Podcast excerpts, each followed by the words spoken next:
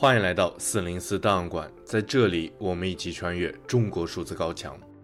二零二二年十月八日，距离李文亮医生的去世已经九百三十八天。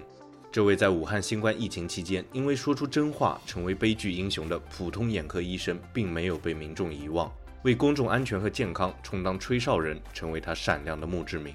在李文亮医生留下的微博评论区，每天都有成千上万人写下日记。网民在这里和李文亮医生一起分享和倾诉自己的生活和命运。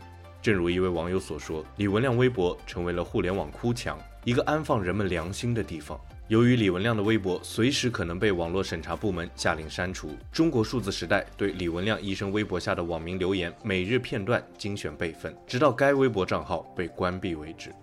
二零二二年十月一日至八日。许多网友在李文亮的微博留言中表达了对政府政策的愤怒和不满。名为“夕阳白赶一趟，夜儿深深降”的网友留言道：“李医生，我又来了。乌鲁木齐封城第六十一天，他们一会儿说封城，一会儿说静默，还有静态管理，自愿居家。朋友向我借七百块钱，我问他为什么有零有整，直接说五百或者一千不就好了？他说贷款还差七百，够了。”我转了一千给他，他又转回来三百，说了一句“够了，借多了怕还不上”。中国人想正常的活着，为什么这么难？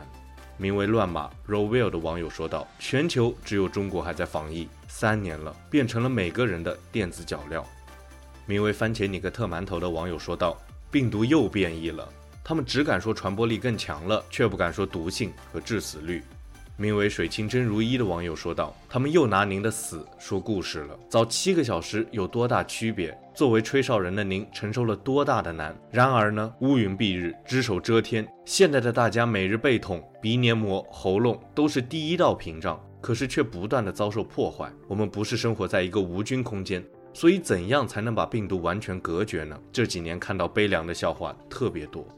另外，也有网友诉苦，表达现在生活的不易。”名为“智障在人间蹦跶”的网友说道：“李医生，我很难过，就像我孩子一样的他走了。三点二十九分，我还没来得及去见见他。汪星球会比这里好的是吗？我以后再也不养狗了。从我工作到现在，他陪伴我度过每一个夜晚，无论加班还是放松，开心还是难过。以后我该怎么办？再也没有他等我回家了。”名为 “DYJ 九七五”的网友说道：“今天才知道您在最后的时刻心情很低落。”对不起，心里真的很难过。李医生，您在那边保重。时代的尘埃落在每个人的身上，都是压死人的巨石。名为土豆小河豚的网友说道：“早安，去上课了。还有在路上做个核酸。我已经不敢回忆冬奥会工作，被迫关在一个地方三个月的监狱生活，也不敢回忆上海两个多月的黑暗。我内心在那之后受到了很大的创伤，希望我这辈子不会再经历。”名为笑笑生二零零零零九的网友说道。李医生，我热爱我的祖国，热爱这片土地。本来完成学业后，我是一万个想回到祖国，但是最近几年发生的种种，竟然让我对自己的规划产生了怀疑。我真的该回来吗？若是留在这边，一想到我的未来将一直生活在这样一个陌生的国家，我心里又很痛苦。还有许多网友在阅读了近日《纽约时报》对李文亮医生的深度报道后，更为这样一位在黑暗中第一个吹响哨声的医生表达了深深敬意。名为 Wood Twitter 的网友说道：“看了《纽约时报》的调查报道，终于知道了你在最后经历了什么，好想抱抱你。”名为张大恶人 ABC 的网友说道：“坏了哥，《纽约时报》发的这个视频可能会影响你的微博，后面可能会被控评，甚至开启精选，甚至删博。我怕以后没有机会再来你这留言。”名为 Alan Interista 的网友说道。看了《纽约时报》的报道，心情久久不能平复，每每想起您都会泪流满面。希望您在那边一切安好，少受些苦难。其实，正如一位网友所说，这个评论区是英雄和凡人的纪念碑。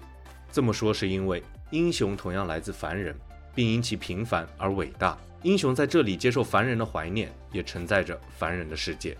以上是中国数字时代对李文亮医生微博评论的近日精选，我们将持续关注报道。和记录互联网上民众的声音。